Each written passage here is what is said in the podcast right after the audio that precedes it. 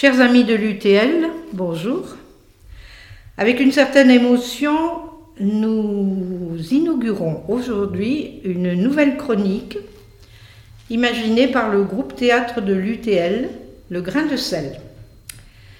Quelques participants de l'atelier seront heureux de vous interpréter régulièrement sur les ondes des textes qu'ils aiment et qu'ils partageront théâtralement avec vous. Nous avons intitulé cette chronique La voix des textes. Nous commencerons par une petite série sur les fables de La Fontaine. Le propos de ces courtes lectures est simple. Montrer de façon ludique comment les changements de diction, articulation, tonalité, rythme, silence, etc., vont induire à tout coup des changements de sens, parfois très importants. Au passage, tous les amoureux de théâtre ou de cinéma penseront avec nostalgie aux acteurs vus et entendus dans les salles, et dont ils aiment la présence physique, mais aussi la voix. Nous les retrouverons bientôt, et ensemble. Commençons donc par une fable que tous ont en mémoire par ce temps de crise sanitaire, les animaux malades de la peste.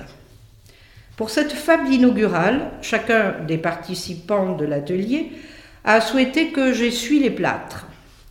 Je me soumets bien volontiers à la vox populi. Je lirai la fable, dans un premier temps, de façon neutre. Première lecture, donc. Puis je déterminerai qui sont les protagonistes de cette fable, le narrateur, celui qui voit, celui qui relate, celui qui juge peut-être, et les personnages, ceux qui interagissent entre eux. Première caractérisation, caractérisation physique, sociale, nous sommes à la cour de Louis XIV. Ne l'oublions pas.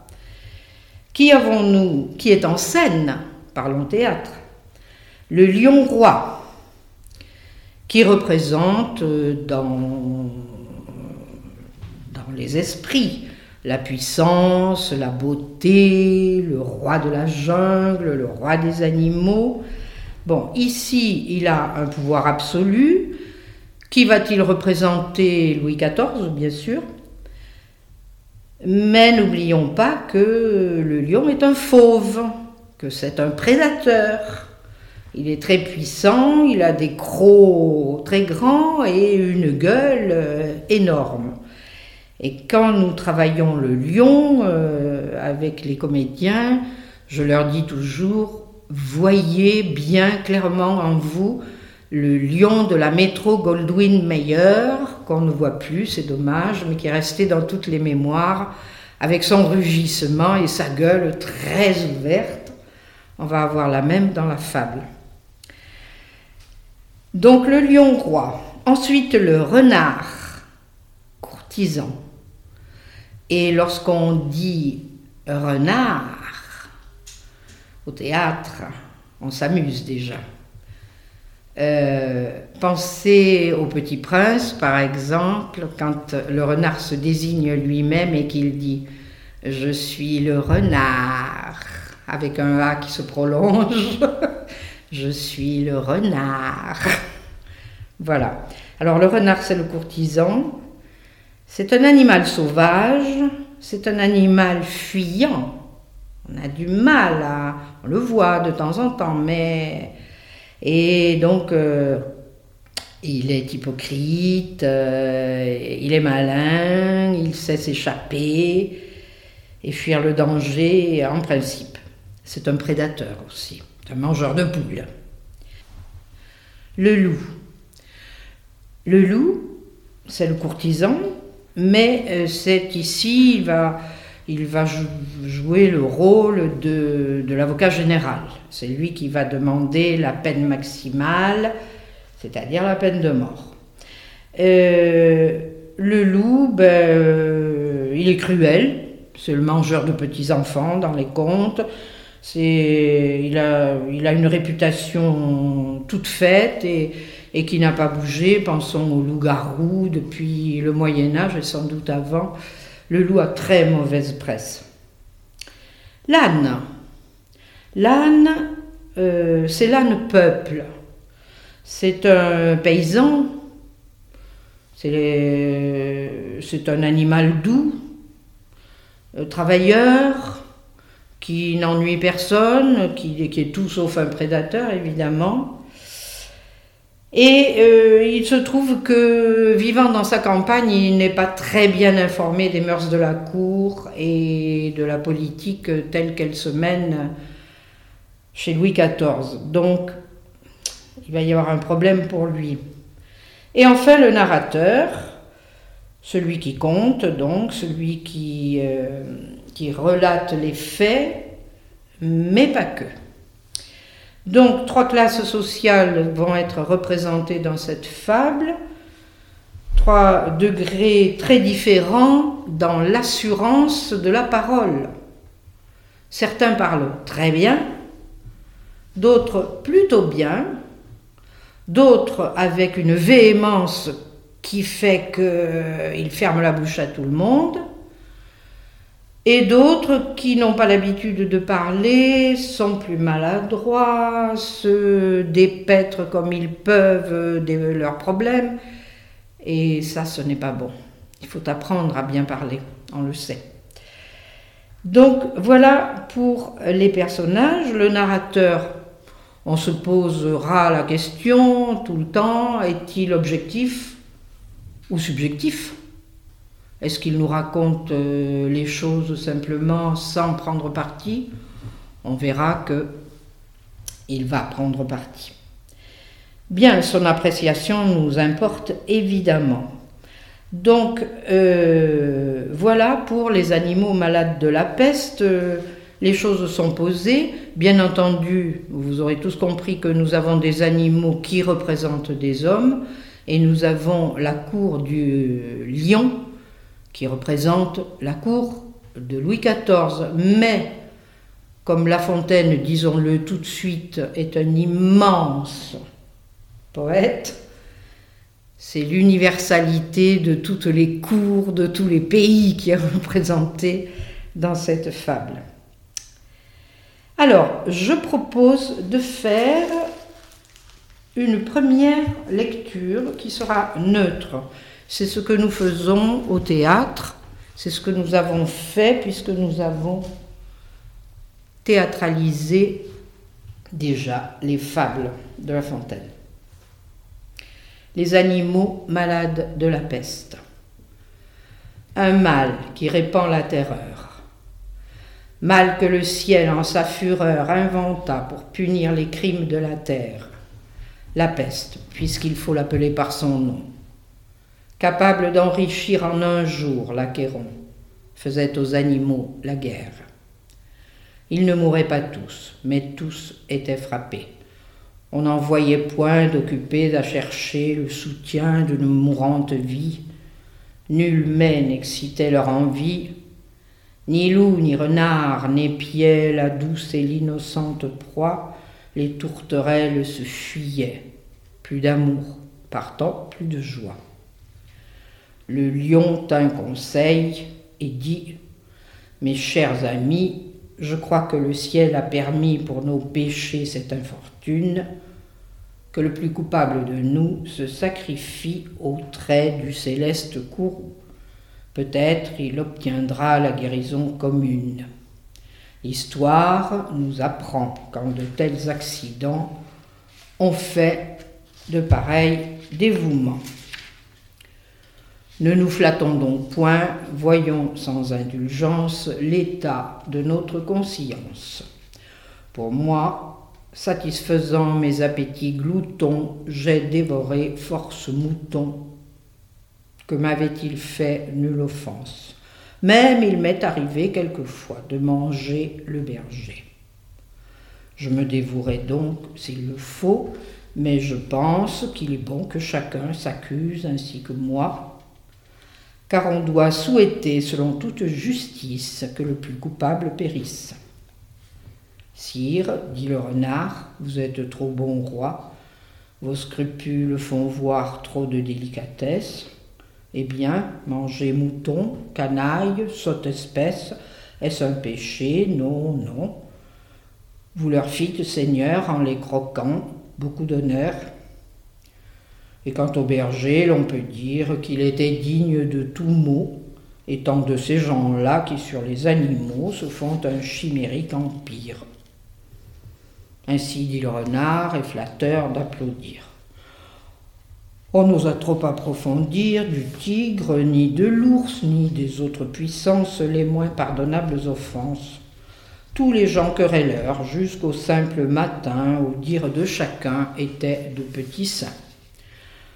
L'âne vint à son tour et dit J'ai souvenance qu'en un pré de moine passant, la faim, l'occasion, l'herbe tendre, et je pense quelques diables aussi me poussant, je tondis de ce pré la largeur de ma langue. Je n'en avais nul droit puisqu'il faut parler net. À ces mots, on cria haro sur le baudet. Un loup quelque peu clair prouva par sa harangue qu'il fallait dévouer ce maudit animal, ce pelé, ce galeux, d'où venait tout leur mal. Sa pécadille fut jugée un cas pendable. Manger l'herbe d'autrui, quel crime abominable, rien que la mort n'était capable d'expier son forfait, on le lui fit bien voir. Selon que vous serez puissant ou misérable, les jugements de cour vous rendront blanc ou noir. Bien, alors ma lecture euh, a du mal à être neutre parce que, parce que euh, c'est difficile d'être complètement neutre, tellement on s'amuse à la lecture de La Fontaine et tellement on a envie de le théâtraliser, évidemment. Alors, le lion roi. Commençons par lui. Faisons un sort à ce qui s'appelle au théâtre des personnages.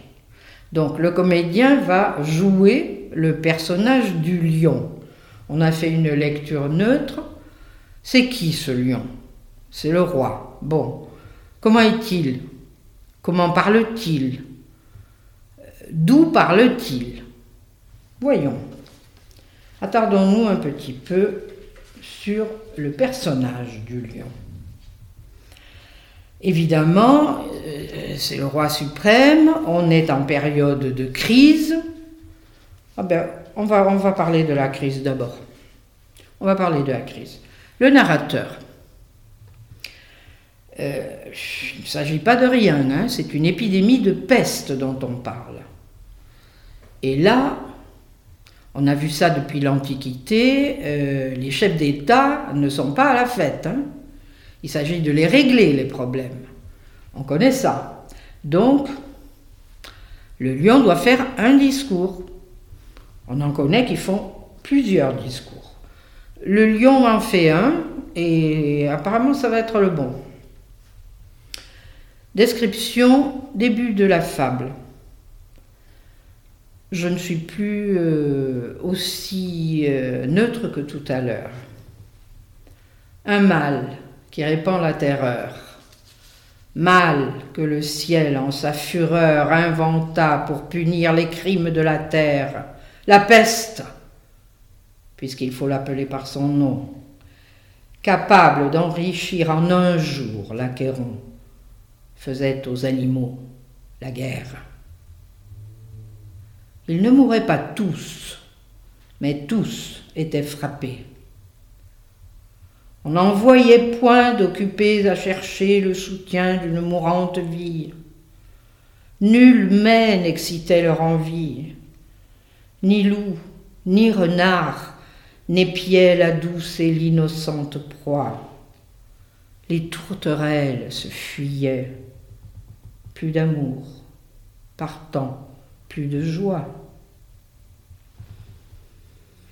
La description de la peste.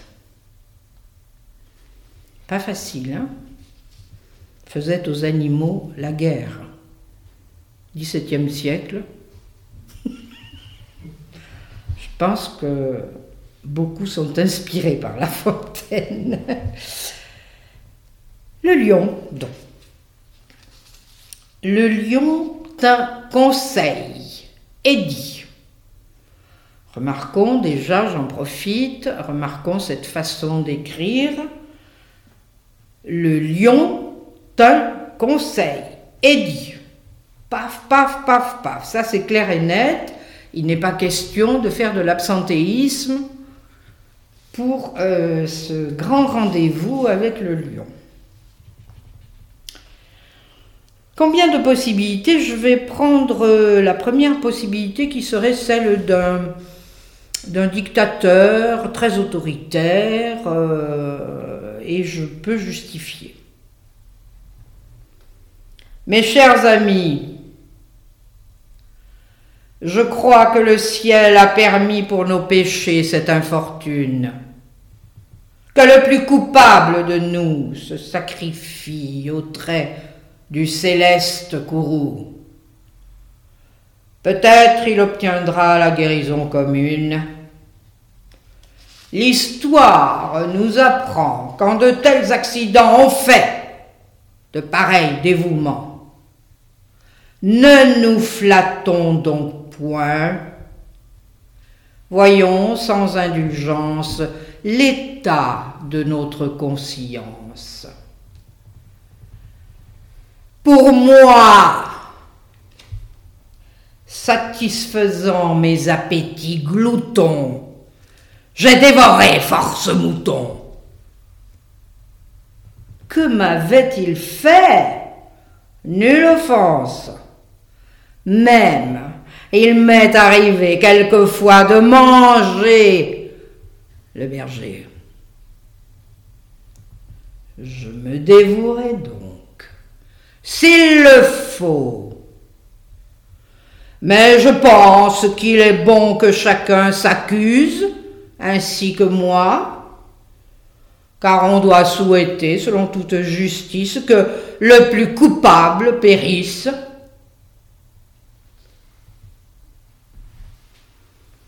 Premier monarque. Deuxième version possible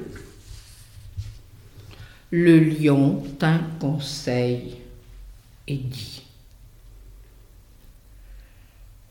Mes chers amis, je crois que le ciel a permis pour nos péchés cette infortune.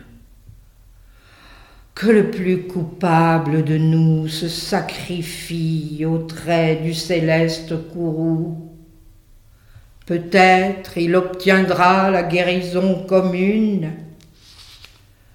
L'histoire nous apprend quand de tels accidents ont fait de pareils dévouements.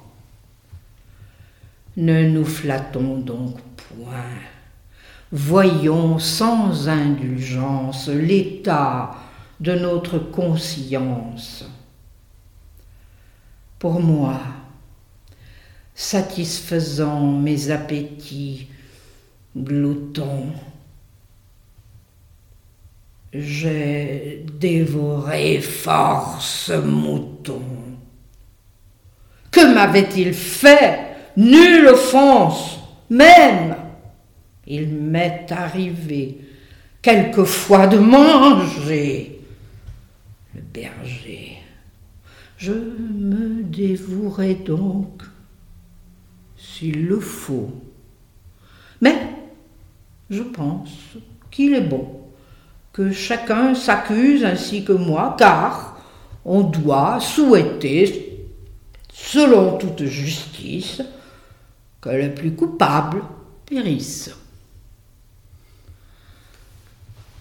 Voilà, deux versions possibles. Un roi qui peut manipuler son monde plus en douceur avec quelques arguments historiques, et l'autre qui entre en force, qui passe euh, avec évidemment des signes euh, de ce qu'est réellement le personnage, c'est-à-dire un prédateur quand même.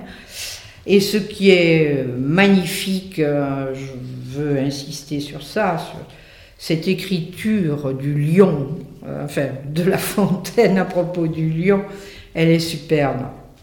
Euh, la manière dont il va à la ligne, par exemple, quand il dit même il m'est arrivé quelquefois de manger, on a un alexandrin, le vers le plus long qu'il puisse faire.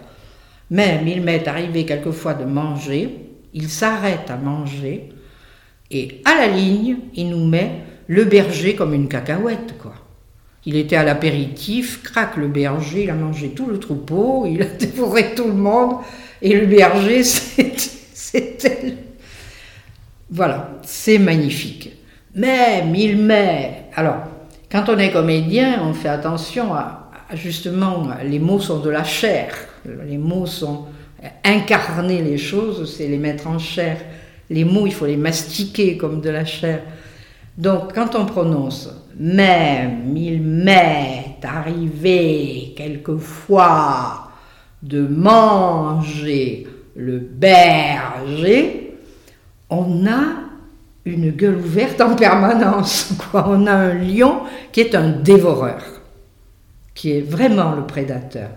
Même il m'est arrivé quelquefois, il s'arrête là, à la ligne, le berger. Le berger qui passe presque à l'as, quoi. C'est superbe. C'est une écriture vraiment très belle. Bien, alors voilà pour le, pour le lion, j'aurais beaucoup à dire encore sur lui. Deux versions possibles, après on voit si on choisit, comment on choisit. On peut faire un mix des deux aussi, de temps en temps il est juste euh, manipulateur alors qu'il vient d'être très autoritaire. On peut. Le renard, courtisan. Le renard qui prend la parole euh, en direct. Le narrateur n'intervient pas là. Sire, dit le renard. Vous êtes trop bon roi. Vos scrupules font voir trop de délicatesse. Eh bien, mangez mouton, canaille, sans espèce. Est-ce un Non, non.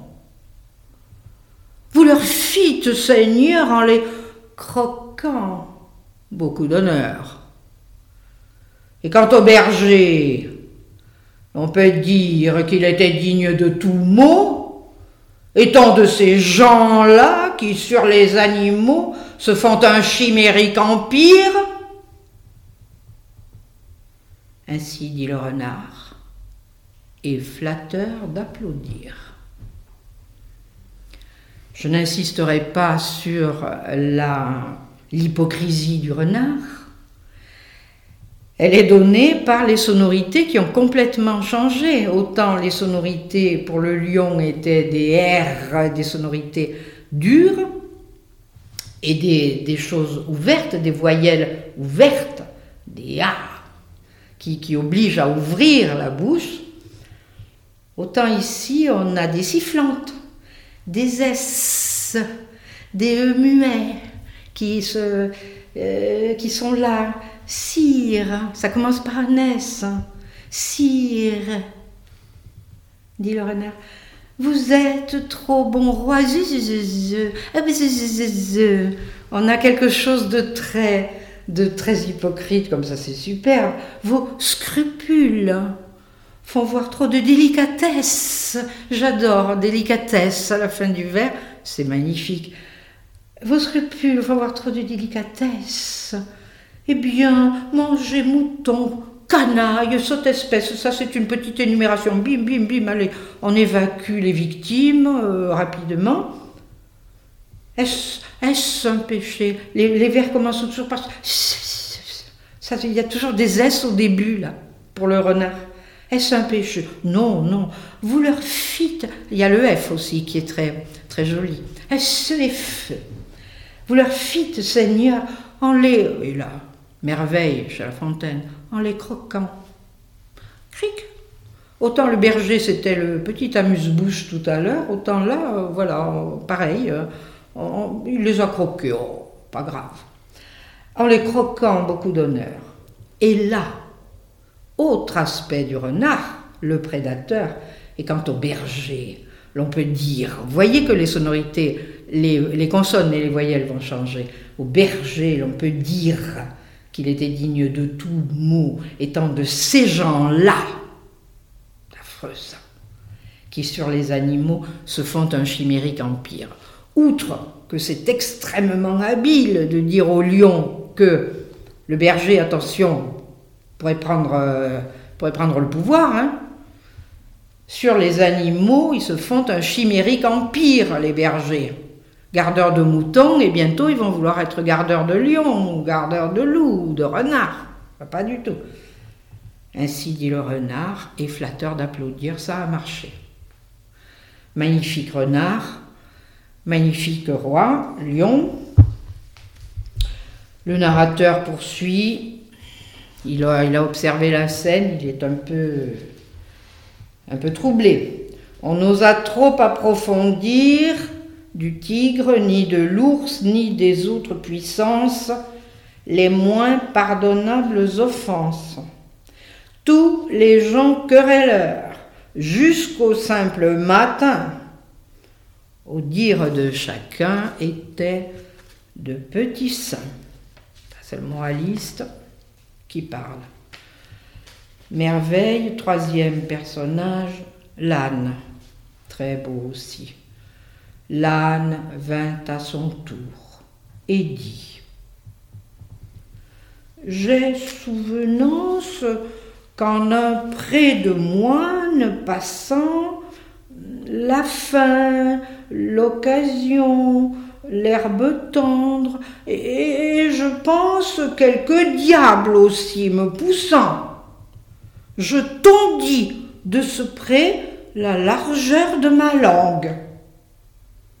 Je n'en avais nul droit puisqu'il faut parler net.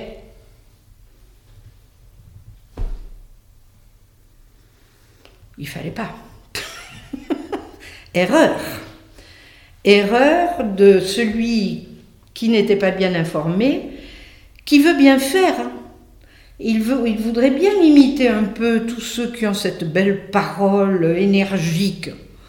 Donc, en même temps, il y a son humilité, l'humilité de l'âne qui n'est pas beaucoup sorti de son pré et qui ne connaît rien aux, usages de la cour, de la cour et des courtisans. Il voudrait bien, mais, mais il peut point, comme dit la chanson. Et donc, de temps en temps, il a des maladresses terribles. Par exemple, et je pense quelques diables aussi me poussant. Dire ça devant une assemblée qui ne demande qu'à penser que le ciel veut punir, euh, bon, euh, évidemment, il se désigne déjà comme victime. Ensuite, quelque chose qui est très joli chez lui, je tondis de ce près la largeur de ma langue. Autrement dit, il fait un peu le malin, quoi. Il arrive et je tondis de à la largeur de ma langue. Ça ne va pas non plus. Et enfin, pour faire vraiment comme, fait, comme a fait le roi, quand il a dit Que m'avait-il fait Nulle offense, tous ces animaux qu'il a mangés. Lui dit Je n'en avais nul droit, puisqu'il faut parler net. Comment voulez-vous? Faire autrement que le prendre comme bouc émissaire. Mais le début était très très joli. J'ai souvenance qu'en un près de moine passant, donc vous voyez que le délit est tellement ancien qu'il est obligé de faire appel à sa mémoire, qu'en un près de moine passant, virgule, la fin, virgule, l'occasion, virgule, l'herbe tendre, virgule. Et toutes les la, moindre virgule chez La Fontaine a valeur et fait sens. C'est magnifique. C'est cette hésitation de l'âme. Euh, euh, qu'est-ce que j'ai fait, moi, comme euh, vilaine chose? Voilà. Donc, voilà, il s'est accusé tout seul. À ces mots, on cria, on cria haro sur le baudet. Le loup avocat général. Ça va aller vite, n'ayez pas peur. Un loup, quelque peu clair, prouva par sa harangue, voyez s'il a prouvé quelque chose, euh, il vient d'arriver, hein, il vient d'intervenir, prouva par sa harangue qu'il fallait dévouer ce maudit animal. Ce n'est pas au style direct, mais évidemment au théâtre on l'a mis au style direct. Dévouer ce maudit animal, ce pelé, ce galeux. Donc ce maudit animal est à la fin du vers et on a euh, un contre-rejet en fait avec ce pelé, ce galeux, donc la moitié sur un verre, l'autre moitié sur l'autre verre, vous avez bien compris que le voilà, le, le coupable. Ce pelé, ce galeux, d'où venait tout leur mal. Sa pécadille fut jugée un cas pendable. Et voilà notre narrateur qui nous en dit un peu plus sur ses sentiments à lui. Pécadille, cas pendable. Mais pécadille, ça, c'est La Fontaine qui le pense. Sa pécadille fut jugée incapendable. Et on revient au loup. Mangez l'herbe d'autrui Point d'exclamation. Quel crime abominable Point d'exclamation. Rien que la mort. La mort est placée au milieu du verre, n'était capable d'expier son forfait. Donc, voilà, le, jugement est fait, on le lui fit bien voir.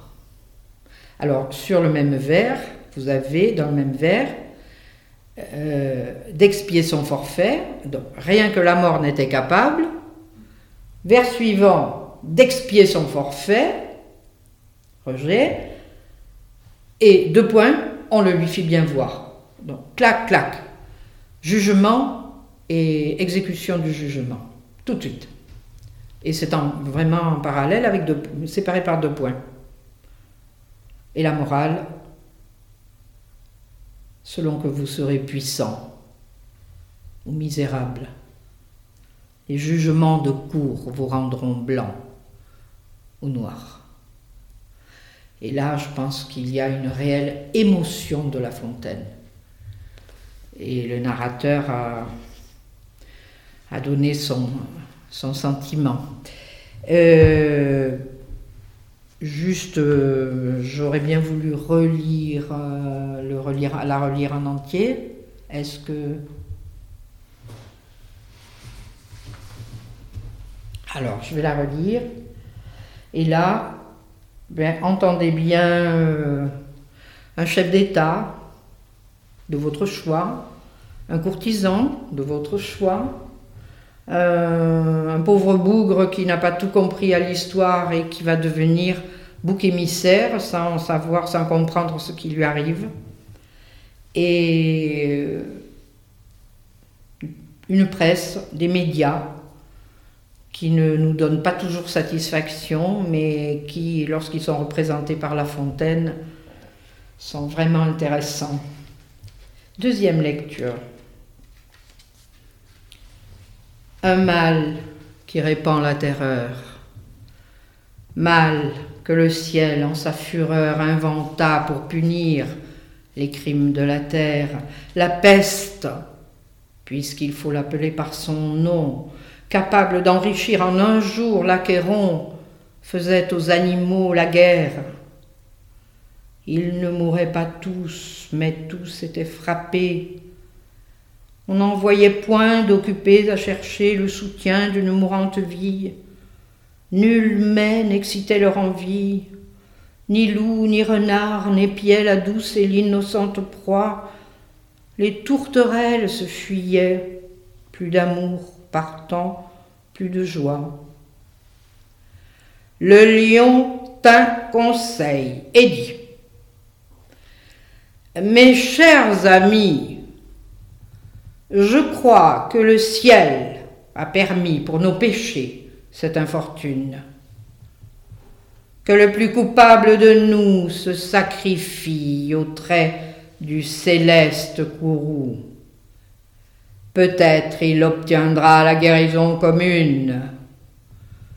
L'histoire nous apprend quand de tels accidents ont fait de pareils dévouements. Ne nous flattons donc point. Voyons sans indulgence l'état de notre conscience.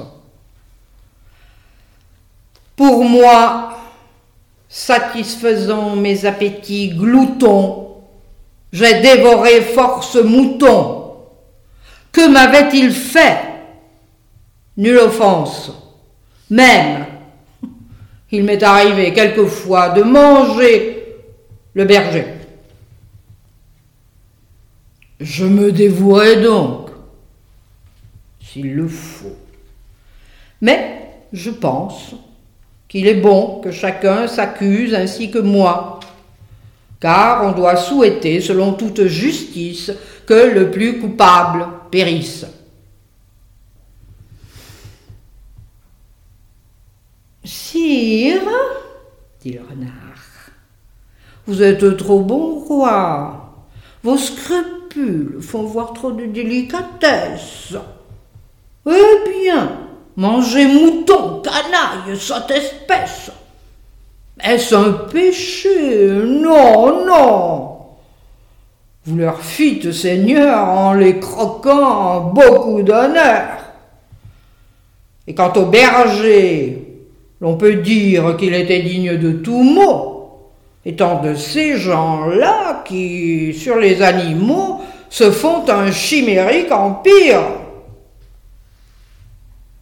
Ainsi, dit le renard, et flatteur d'applaudir. On n'osa trop approfondir du tigre, ni de l'ours, ni des autres puissances, les moins pardonnables offenses tous les gens querelleurs, au dire, pardon, tous les gens querelleurs jusqu'au simple matin, au dire de chacun, étaient de petits saints. L'âne vint à son tour et dit J'ai souvenance qu'en près de moine passant, euh, la faim euh, l'occasion, l'herbe tendre, et je pense quelques diables aussi me poussant. Je tondis de ce près la largeur de ma langue. Je n'en avais nul droit puisqu'il faut parler net. Ces mots, on cria Haro sur le baudet. Un loup, quelque peu clair, prouva par sa harangue qu'il fallait dévouer ce maudit animal, ce peu, ce galeux d'où venait tout leur mal. Sa pécadille fut jugée un cas. Manger l'herbe d'autrui, quel crime abominable Rien que la mort n'était capable d'expier son forfait. On le lui fit bien voir selon que vous serez puissant ou misérable. Les jugements de cour vous rendront blanc ou noir.